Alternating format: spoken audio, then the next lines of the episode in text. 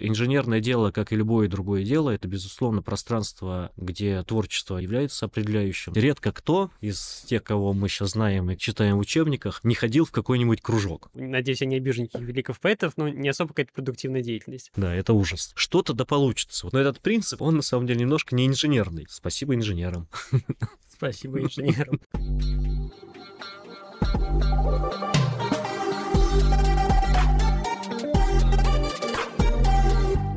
Всем привет, с вами инженерный подкаст, и я его ведущий Никаноров Александр. Круг.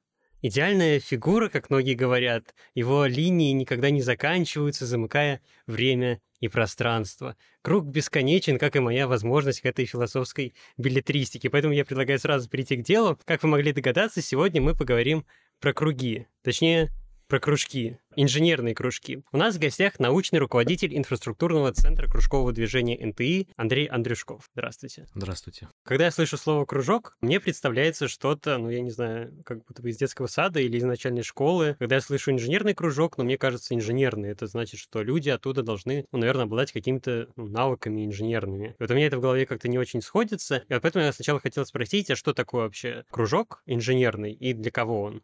Просто в России, да не только в России, России, на самом деле, сказать. Э, я бы сказал, в XIX веке случился такой интересный период жизни э, европейского человечества, когда появились очень много так называемых кружков, и в английской культуре, и в английском обществе эти были секслы различного, разнообразные. Знаменитый есть такой этот, логическо-позитивистский кружок венский, сказать, из которого вышла логика там, современная и так далее. То есть это был феномен, связанный с тем, что люди зачем-то собирались ну, действительно, в эту идеальную форму, в круг, а, немножко замыкаясь как бы от внешнего мира, сказать, чтобы проработать какое-то свое собственное интересное содержание. То есть им было просто собираться интересно было вместе и о чем-то размышлять, совместно организовывать какие-то мероприятия. И это просто часть там в жизни интеллигентного человека. То есть редко кто из тех, кого мы сейчас знаем и про кого мы сейчас читаем в учебниках, не ходил в какой-нибудь кружок. То есть это было просто норма. Поэтому исходно кружок это, конечно, не про э, детей и начальной школы, а исходно это про такую форму и интеллектуального творческого досуга, которым раньше должен был заниматься каждый уважающий себя интеллектуал. Собственно, в 20 веке, но это уже, собственно, феномен нашей истории, э, и в том числе Советского Союза, в том, что действительно появилась такая вещь, то, что все дети должны были стать частью каких-нибудь кружков и включиться в какие-то кружки. И вот вот мы сейчас наследники советской такой периода, когда кружок стал массовым. Но я думаю, что мы это мы еще отдельно поговорим в части про историю, почему так случилось, почему вообще в Советском Союзе все дети стали ходить в кружки, это стало нормой как бы необходимости, а взрослые, наоборот, перестали ходить и собираться в кружки. И стало, хотя тоже собирались, и несколько таких кружков, они очень много что определяют в интеллектуальном ландшафте Советского Союза. Вот. Но исходно кружок — это просто пространство, в котором дети, взрослые или кто-то еще зачем-то и для каких-то своих собственных творческих э, целей соединились, чтобы и самоорганизовались, чтобы заняться чем-то осмысленным, ну, на некотором регулярном э, режиме. И именно в этом смысле используем мы в кружковом движении понятие кружок. Э, самая слабая форма этого кружка действительно может быть на, на базе школы, там, где после уроков, когда вроде бы уже не надо обязательно ходить, ты уже сам можешь для себя решить, в какой ты кружок пойдешь, какой ты не пойдешь. Это может быть кружок глиняной игрушки, а может быть кружок робототехники, технике, да, но в любом случае, как говорят все апологеты такой школьных кружков, в отличие от уроков, к нам дети ходят ногами сами. А к вам они их вытащите на веревке.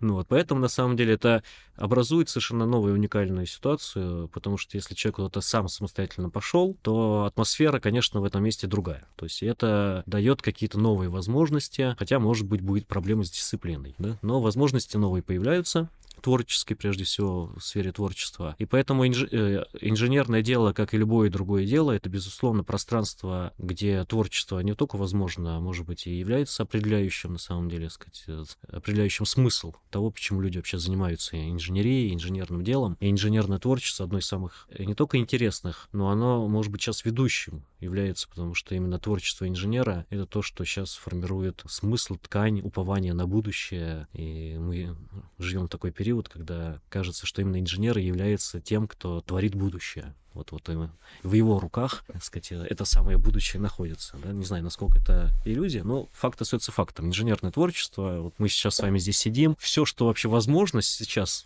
то, что мы здесь с вами именно этим занимаемся, сделано благодаря труду, творчеству инженеров, которые это все почему-то придумали, эти все девайсы, решения, и стало возможным, что радио это теперь не только эксклюзивная технология, находящаяся там в радиорубках, а она, каждый человек может взять и начинать записывать подкасты, вести их там и так далее. Спасибо инженерам. Спасибо инженерам. А мы уже затронули историю. Были уже когда-то в истории России или не России именно инженерные кружки? Ну, да, это действительно, вот это феномен, который точно можно сказать, он появился на исходе 19 века и начиная э, и дореволюционная э, царская Россия, это совершенно там сногсшибательный такой период жизни э, России, России когда многое что, или там большинство, вообще-то именно в этой в инженерной сфере происходило как раз в форме кружков. Кружков, обществ, клубов, ну и так далее. Там самое знаменитое движение — это движение воздухоплавателей, то есть вот э, авиация великая советская российская авиация зарождалась еще до революции, конечно же, вот, вот в этих самых э, воздухоплавательных кружках, которые были открыты там по всем ведущим городам, сказать, от Российской империи. Там в Киевском э, кружке ходил и формировался Сикорский, в воздухоплавательном кружке Императорского технического э, университета, который, собственно, стал Бауманкой потом, появлялись, собственно, Туполев и так далее. То есть они вот, собственно, проходили проходили эту школу молодежных таких кружков. Да, везде были, конечно, взрослые, там вот, воздухоплавательный кружок, кружок это Жуковский, который, собственно, вел этот кружок, да, как гуру. Но они принимали, то есть студенты просто ходили в этот кружок и потом становились как бы такими, сказать, ведущими авиастроителями. Вот, э, поэтому этот феномен действительно, он имеет вот как бы отношение, ну, наверное, к началу, первой половине 20, э, первой четверти 20 века, в таком уже массовом. Я пытался подсчитать, э, есть такая вот предварительная версия, что на начало революции в каждом э, российском городе, большом, крупном городе, было до 100 кружков то есть вот таких вот именно, куда ходили энтузиасты, то есть молодые, взрослые энтузиасты, огромное количество краеведческих кружков и так далее. Но инженерные кружки, они прежде всего вокруг таких самых модных на то время тем. Это вот прежде всего воздухоплавание, которые все были одержимы. Это автомобильные кружки, мотокружки и там в 12 стульях и золотом теленке мы встречаем этот феномен, когда, если помните, они там и едут, э, собственно, э, в «Золотом теленке». Они едут на автомобиле, сказать, мчатся, сказать, на автомобиле. Э, нет, в «Золотом теленке», все правильно, да, с которой части. И куда бы они ни приезжали, везде их встречают как героев, и везде есть, собственно, кружок, автомобилистов такой же, как бы сказать. Они как друзья, братья такие и собирают такое э, сообщество. Э, это было просто нормой жизни ну, такая, сказать, э, разработка передовых интереснейших инженерных тем в формате кружков. Ну, то есть это там участвовали в основном люди взрослые, ну, ну или не дети? Это, да, это, ну, то есть студенты. А чем это отличается, ну, от такого, ну, не знаю, прототипа, может быть, конструкторского бюро? Это вообще можно как-то сравнивать подобные вещи? Может быть, из одного другое выросло?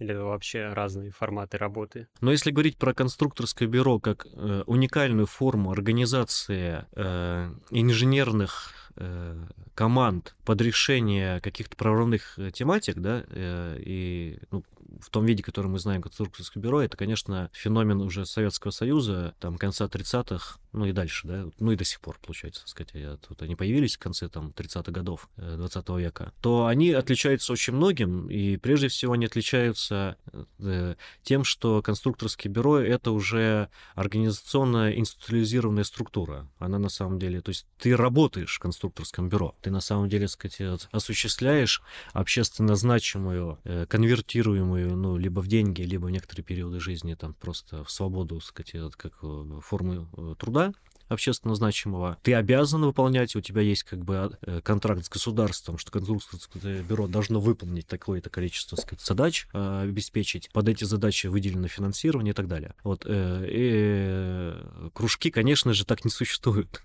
Кружки существуют всегда, существовали, ну вот в тот период, который мы сейчас обсуждаем, на абсолютно самообеспечении и самоорганизации, там ну, вот, например, знаменитый ГИРД, э, в который, московский ГИРД, который, группа изучения реактивного двигателя, сказать, собственно, из которой вышли, вышла наша космонавтика, да, сказать, Сергей Павлович Королёв и так далее. Это уже начало 30-х годов. Вообще-то ГИРД, в ГИРД, где они, собственно, учились да, создавать реактивный двигатель, это было, это они после шести вечера шли в какой-то подвал, Ну вот.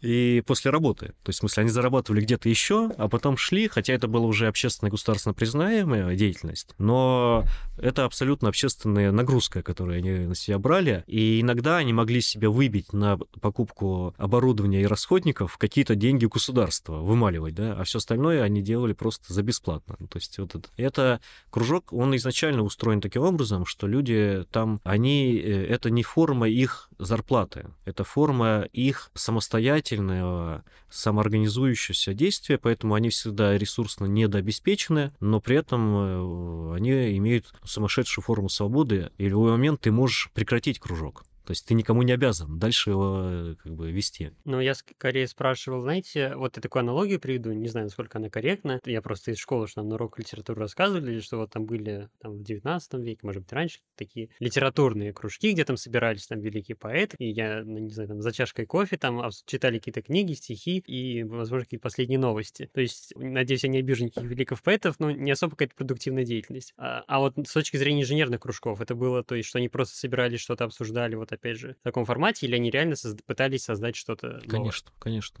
ну, то есть воздухоплавательный кружок, то есть чтобы понимать, что за уровень, да, сказать, от, э, задач и требований, э, и какая форма организации их работы, вот если говорить еще о дореволюционном, да, потому что после э, революции кружков начинается новая история, да, и там, сказать, интереснее ее тоже отдельно. Но вот если обсуждать тот самый э, период свободного, да, существования кружков, когда это вот в целом как бы э, поэты собираются собираются в кружок, сказать, обсуждать как бы литературу, э, музыканты собираются в кружки, чтобы обсуждать, как бы сказать, музыку, сказать, э, а инженеры собираются в кружок, чтобы и дальше, как бы сказать, и, э, поскольку деятельность их инженеров не столько про слова и умение работать со словами, и для поэтов слова являются материалом, из которого они лепят из произведения искусства, да, а для инженера это все-таки, сказать, некоторая материя, которую ты преобразуешь в определенного типа продукт, которые обладают определенной функциональностью. Поэтому, конечно же, им надо было не обсуждать, хотя обсуждать нужно, а им прежде всего надо что-то было делать. Поэтому, чтобы понимать, э, ну вот во время Первой мировой войны воздухоплавательный кружок Жуковского, куда ходили к тому времени 30 человек, студентов и даже один школьник, ну, то есть гимназист, сказать,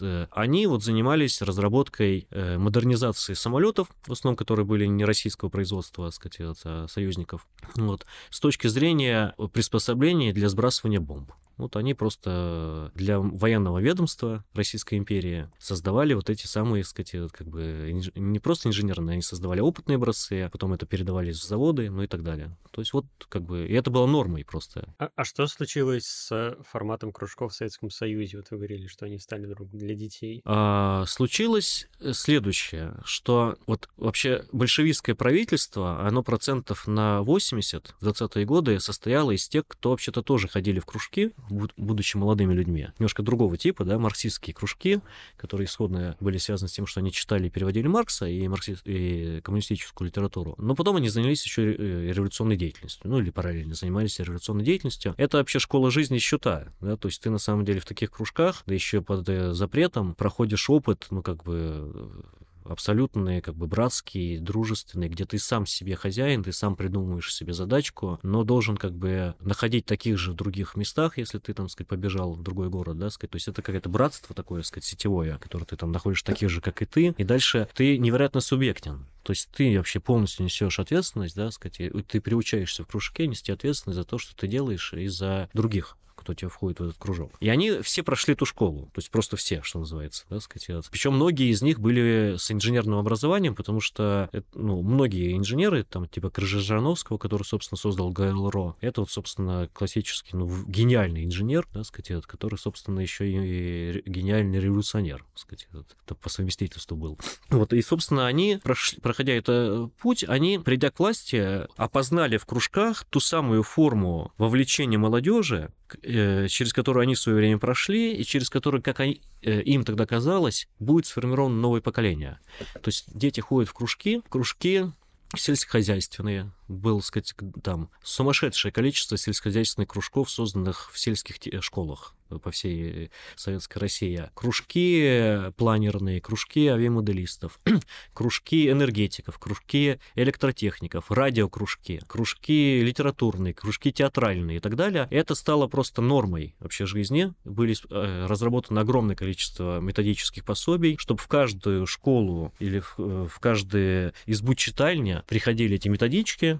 и либо взрослые, либо сами энтузиасты дети по этим методичкам собирали кружок и начинали чем-то заниматься, да. То есть сумасшедшее количество журналов появилось, там, сказать, радиолюбителей, и у них была своя сетка журналов. У планеристов были свои сетки журналов, а это они все выписывали, все читали, обменивались и так далее. То есть, грубо говоря, э, кружки были подняты на флаг как одна из основных форм образования и формирования вообще нового самосознания. Что там происходит? Кроме того, что они в этих кружках осваивают новые, реально нужные государству технологии и профессии, да, сказать, которые, под которые не было вообще создана еще системы подготовки, они еще получали опыт самоорганизации, опыт несения каких-то организаций, каких-то мероприятий, орг... Э, опыт проведения собственной там просветительской деятельности. Они привозили из районных центров лекторов, чтобы находили деньги для того, чтобы или там машину. То есть этим всем занимались сами дети и взрослые в этих кружках, да, то есть такие точки самоорганизующейся э, образовательно-просветительской деятельности. В этом плюс в этих кружках, ну там, радиокружки проводили радио в село. Э, сельскохозяйственные кружки занимались разведением новых, э, использованием новых э, э, инноваций в сельском хозяйстве, потому что 20-е годы это ну, просто какая-то сумасшедшая по темпам механизация села, механизация сельского села. Вот где, где крестьяне научатся работать с трактором и вообще с механизированными, так сказать, системами? В кружках. Он должен идти в кружок, где там э, его там сын тоже читают эту литературу, они вместе, сказать, читают, изучают ее. Э, как повысить урожайность, там, сказать, огромная литература. Они э, получили новую литературу, собрались в кружок, вместе читают, анализируют, пытаются применить. То есть вот такая как бы форма жизни была, сказать. А когда Союз распался. Эта тенденция продолжилась. Ну, вообще, вот этот рай сумасшедший кружков вообще-то закончился раньше в этом виде. Он закончился где-то в середине 30-х годов. Очень, ну, вот, например, планерные и авомодельные кружки, они в целом остались, но степень их, ну, самоорганизации и вот такой какой-то, ну, и амбиций, он сильно уменьшился. Ну, вот, например, планерные кружки, э, они, из которых, собственно, вот, у меня есть специальная статья на эту тему, сказать, из архивов там набирал по крупицам ну, почти все наши генеральные авиаконструкторы, они были в детстве в кружках планерных. Они прошли школу планерных кружков. Очень многие асы летчики, то есть которые стали героями Советского Союза и Великой Отечественной войну, и до этого вот как бы совершавшие ну, героические просто там перелеты или э, ставили рекорды да, э, советской авиации, они ну, просто в детстве, ну, то есть в старшем подростковом возрасте или в студенческом возрасте пошли в кружок. То есть вот Сергей Павлович Королёв, будучи 15-летним э, подростком, пошел в планерный кружок при Одесском порту вместе со своим отчимом, которому было 43 года. То есть они вместе ходили в этот кружок, и оттуда началась, собственно, история Сергея Павловича Королёва. Ну, это вот как бы...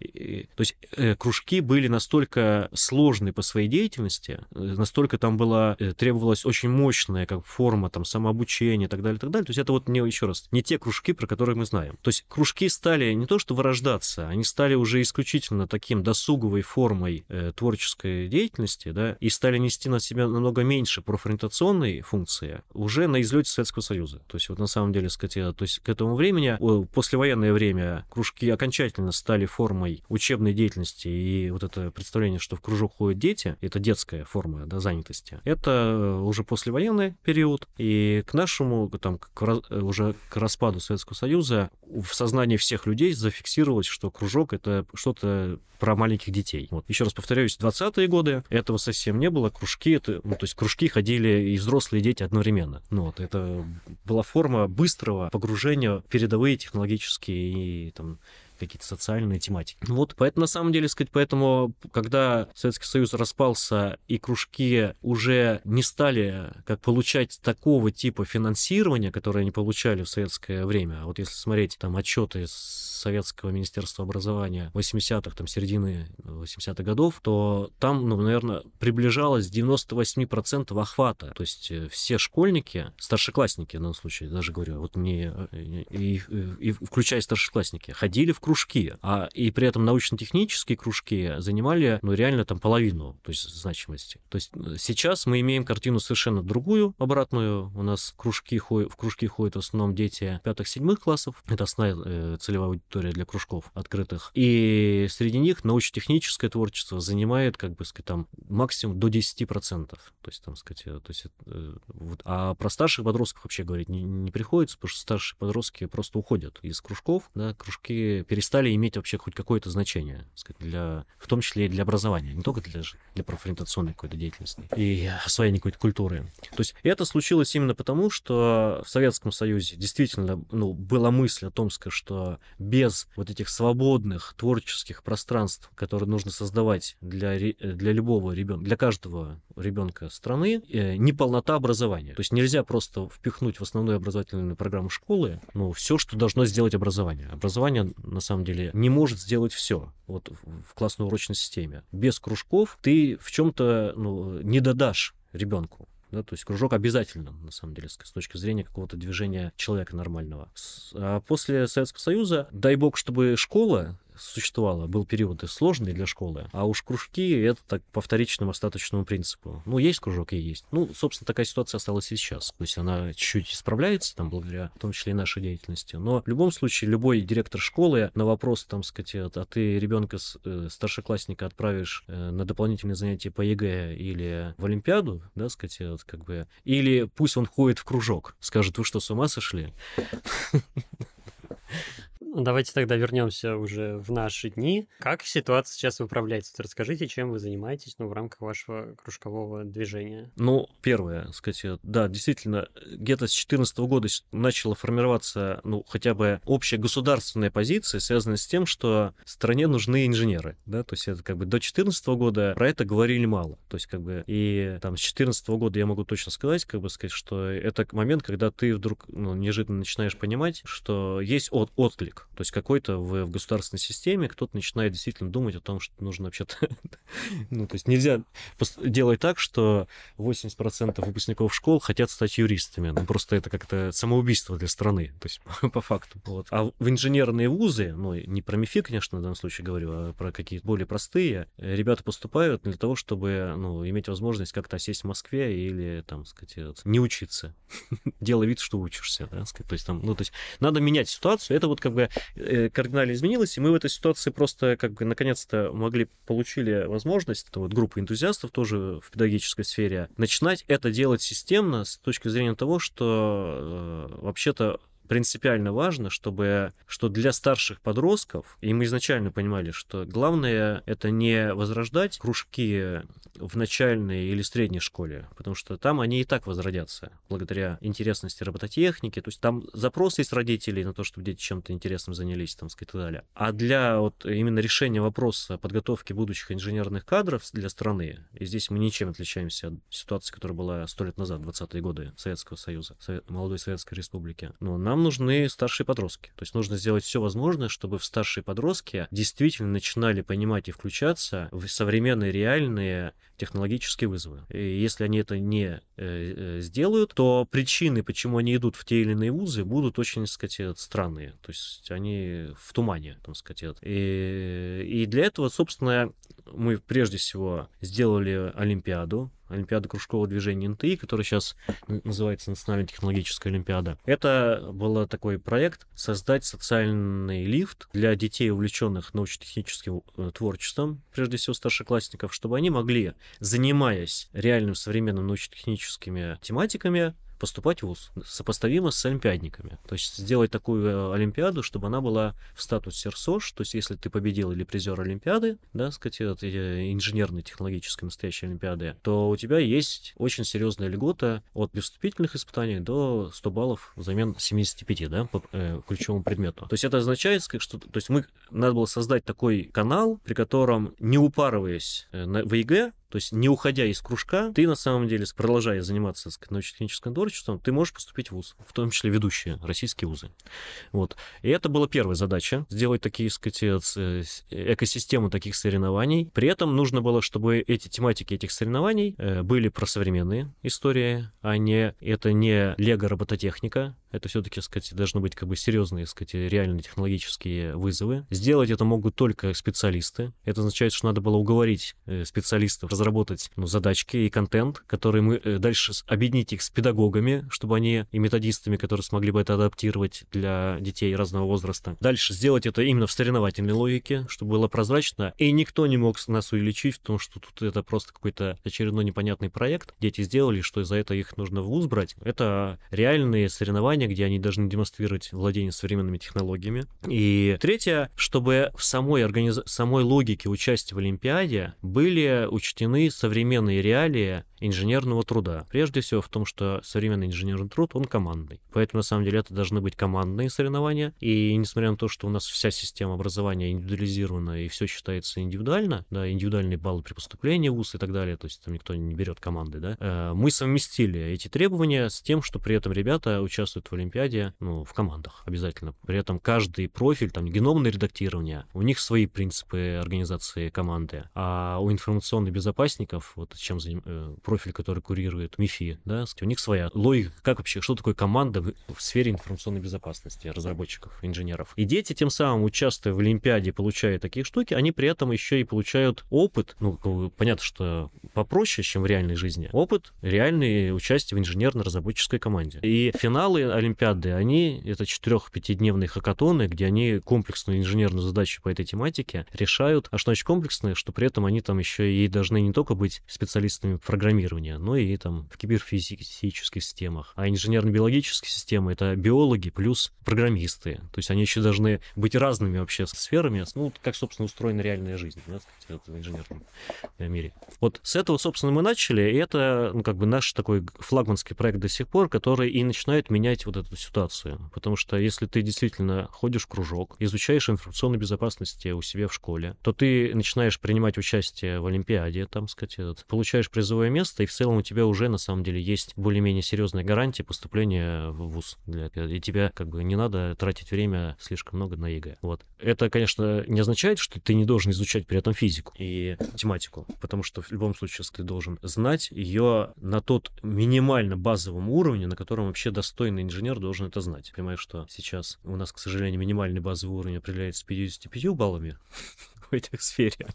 Да, это мне кажется, что просто какой-то... Да, это ужас. То есть, но, но, но мы предметное образование не идем. То есть мы за кружки. Слава богу, что есть люди, которые топят за предметное образование, и дай бог, чтобы они там смогли победить на существующие, там сказать, из, изъяны системы. Мы за кружки в том, что и нормально, и у нас лучшие ребята, то есть те, кто прямо, сказать, кем мы гордимся, у них все нормально и с ЕГЭ, и все нормально с тем, что они уже мотивированные будущие инженеры. Для нас это является образцом. Ну вот это вот как бы один проект, с которым мы начали, мы его, собственно, его системно и продолжаем, но параллельно нужно было сделать так, чтобы каждый ребенок страны имел возможность ходить в кружок, где его учат, как бы сказать, реально современным технологиям. Да? И это задача, которая ну, очень сложно решается, да, потому что, чтобы это случилось, надо, чтобы у каждого ребенка был, был доступ в такой кружок. Этот доступ легче всего сделать на базе школы. Школа должна иметь специалистов соответствующего уровня, оборудование соответствующего уровня, сказать, чтобы ребята могли получить опыт как бы там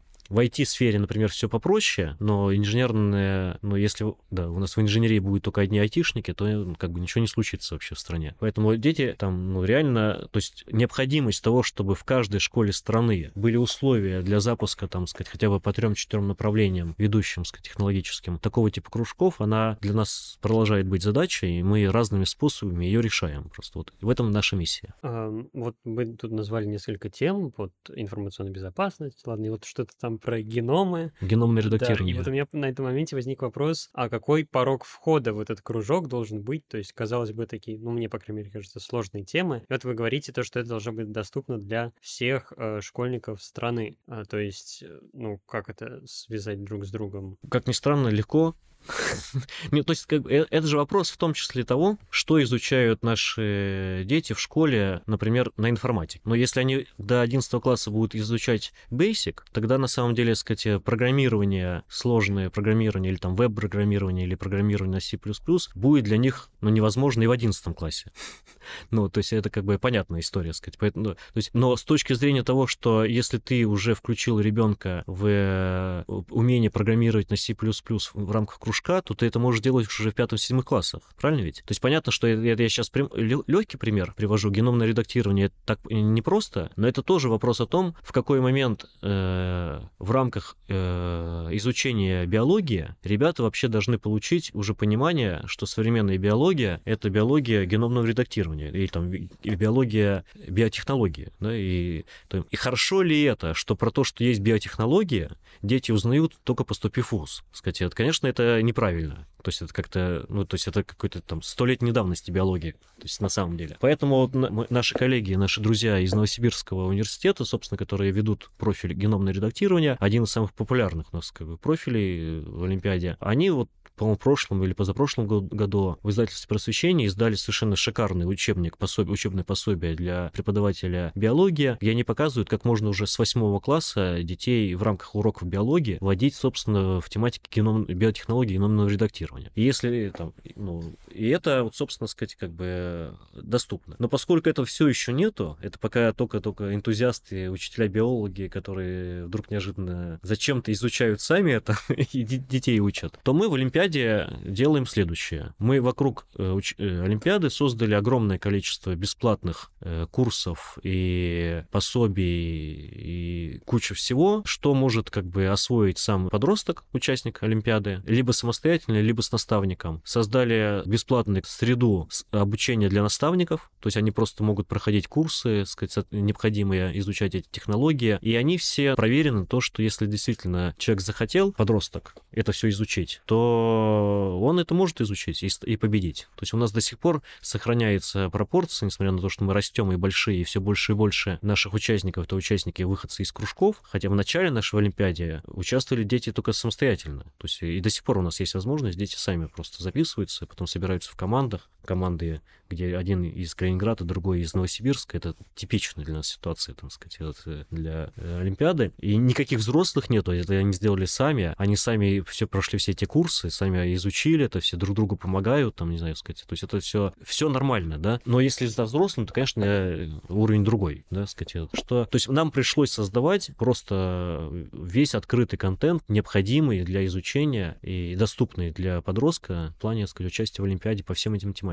А, вот еще такой вопрос. Ну, стандартная проблема, когда человек выходит из 11 класса, ему нужно поступать в ВУЗ, и он не знает, чего он хочет от этой жизни, куда ему поступать. А тут э, у него есть, там, допустим, ряд кружков, и э, не будет ли проблемы, что как бы человек еще более молодой, и он тоже не понимает, куда ему идти в какой кружок, он, может быть, пойдет никуда. Или же наоборот, это возможность для него попробовать все и в детстве уже понять, чего, что ему нравится и куда ему дальше идти. Ну, вот у нас Олимпиада, основной трек это старшеклассники, 8-11 класс. И самая, конечно, наша любимая тема это когда мы видим, как бы, ребята, у нас ну, цифровая система, мы отслеживаем, как как бы движение всех ребят, там не только по Олимпиаде, но и по другим нашим проектам кружкового движения, благодаря вот как бы общей системе талант, то классная история, когда мы просто видим, что есть дети, которые там в восьмом классе поучаствовали в автономной транспортной системе, в девятом классе вдруг неожиданно решили попробовать поучаствовать в информационной безопасности, потом они вдруг их там переклинило в геномное редактирование, сказать, то есть как бы, то, что они двигаются внутри Олимпиады, да, пробуя себя по-разному. То есть таких случаев, конечно, ну, редки, особенно там геномное редактирование и автономной транспортной системы, но тем не менее, Они бывают. Поэтому, конечно, правильная история в том, сказать, не в том, чтобы ты каждый год участвуешь в одном и том же профиле. Тогда это как бы ну, странная история, сказать, с нашей точки зрения, потому что зачем, пока ты в школе, надо попробовать разное. Но основная же проблема с профориентацией, она в другом. Она связана с тем, собственно, какой бы ни был хороший школьный учитель или руководитель кружка, чаще всего, он все-таки не профессионал. То есть, как бы, если даже там в кружке изучается, ну, более-менее современная настоящая робототехника и там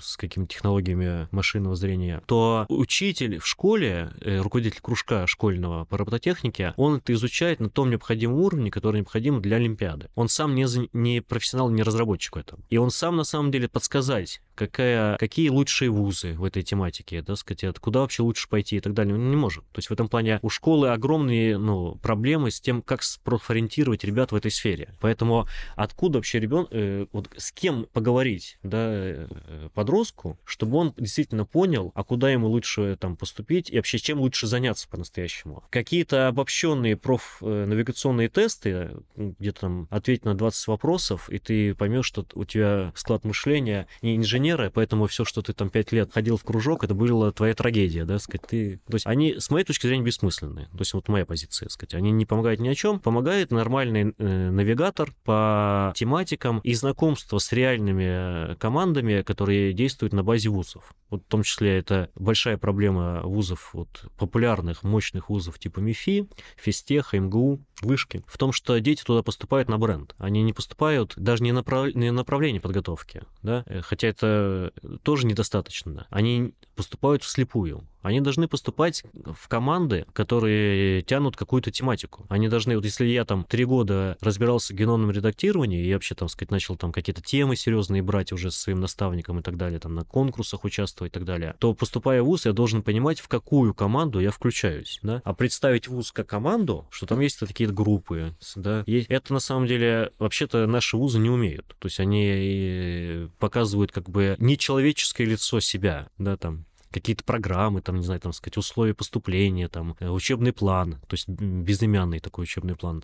Все что угодно могут показать, но то, что на самом деле в нашем ВУЗе есть там 10 э, групп, ведущих такие научно-исследовательские работы, и ты со второго курса можешь включиться в качестве этого, а, они про это не говорят. А это на самом деле есть настоящая профнавигация, то есть вот которая, сказать, которая нужна, нужна ребенку, поэтому я бы сказал, что никакие наши олимпиады без вот этой помощи со стороны вуза, где она, они себя раскроют, как пространство длинных траекторий и движений, и возьмут какую-то задачу просто вот создать навигатор, такой навигатор по тематикам и по каким-то ну, будущим, да. Ну, НИР это что такое? НИР это на самом деле трех-пятилетняя история по-настоящему. Ну, если ребенок поступил, абитуриент поступил на первый курс, на втором он может включиться на какую-то функцию в этот НИР, да. То есть, ну, то есть это интересно, хоть немножко интересно, да, а как бы... Поэтому я бы и так сказал, что э, ответа на вопросы профориентации только один, сказать, отец, э, что получится или нет у нас создать для старшего подростка, для ребенка 10-11 лет, картину того, чем по-настоящему можно заняться, поступив в ВУЗ. Вот тогда, на самом деле, сказать, тогда все будет понятно, и мы просто всем наставникам скажем, ребята, пользуйтесь этой картой, там, сказать, связывайтесь с людьми, то есть ты ходишь в кружок, ну, свяжись там туда, позвони этому человеку. Вот, и если а до этого ты в школе просто должен перебрать несколько тематик. Так или иначе для себя смежных, а можешь и не смежных смежных. То есть школа должна иметь возможность действительно дать 4-5 точно направления, и в этом, собственно, и смысл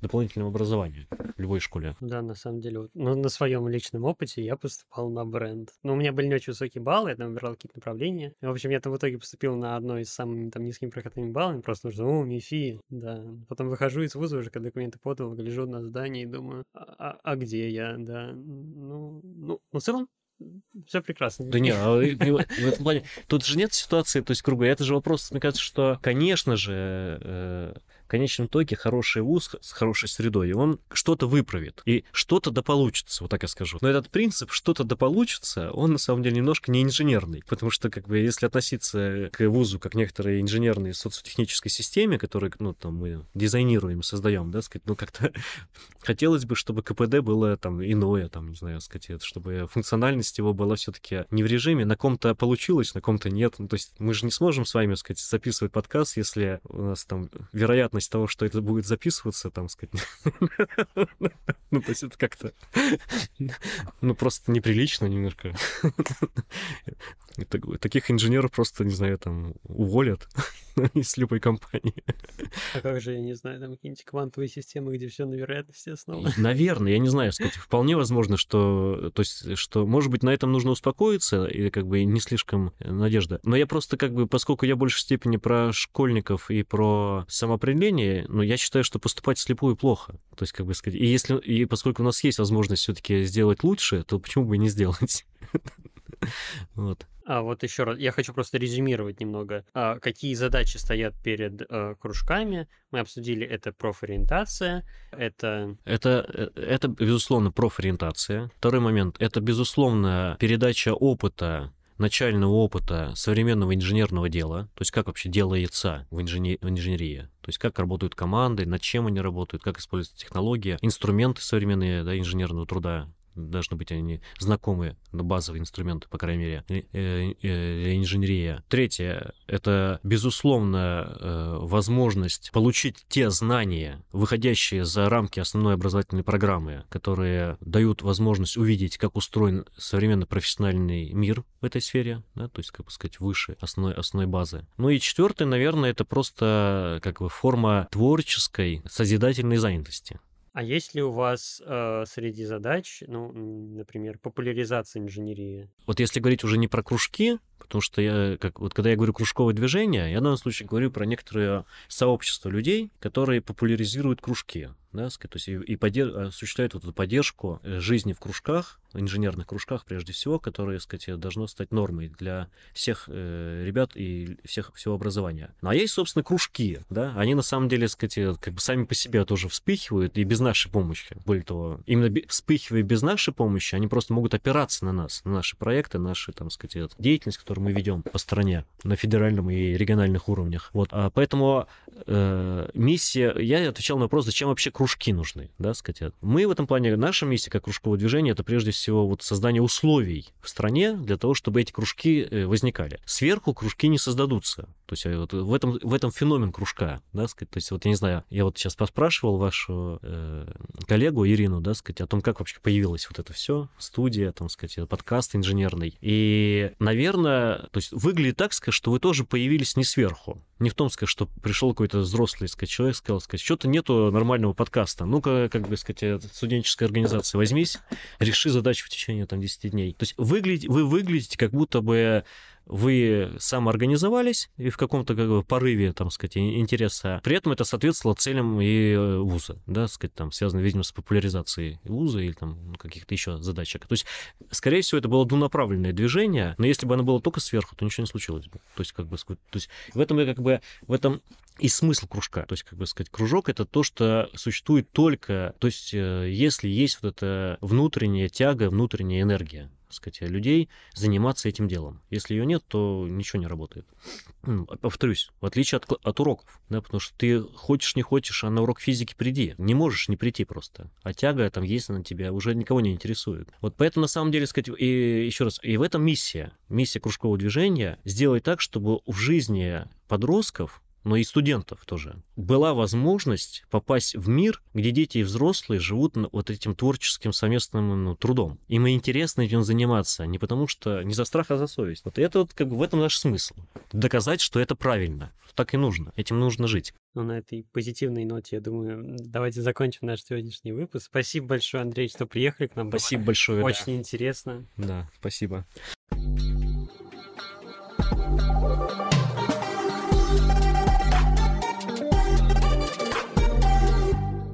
Вот просто я почему про это спросил, я вспомнил один забавный случай. Много сейчас говорят про вот то, что там у нас люди не идут на инженерию, идут там куда-нибудь в IT, куда угодно, и вот это всякие проблемы с отсутствием инженеров, и то, что каждый год там число студентов, которые поступают на вот эти инженерные направления, все это уменьшается, уменьшается. Просто много всяких инициатив по, по, по популяризации инженерии в последнее время существует, которые принимают там всякие уже безумные формы. А вот недавно случай, я помимо вот подкаста и всего прочего, я еще а, руководитель нашего карьерного клуба, и вот мы недавно участвовали участвовали во всероссийском конкурсе лучших практик трудоустройства. Там был а, один проект по привлечению как раз молодежи в инженерную область от одной судостроительной компании. Они показывали видеоролик, просто, что называется, извините меня, кринж, надеюсь, я не обижу эту судостроительную компанию, где а, они привлекали к этому там буквально пятилетних детей. То есть они приходили там в какой-то детсад, приносили там какой-то макет, значит, подлодной лодки, как-то его собирали вот вместе с этими детьми. Нет, я повторюсь, как этот 10-11 классы. Это критический возраст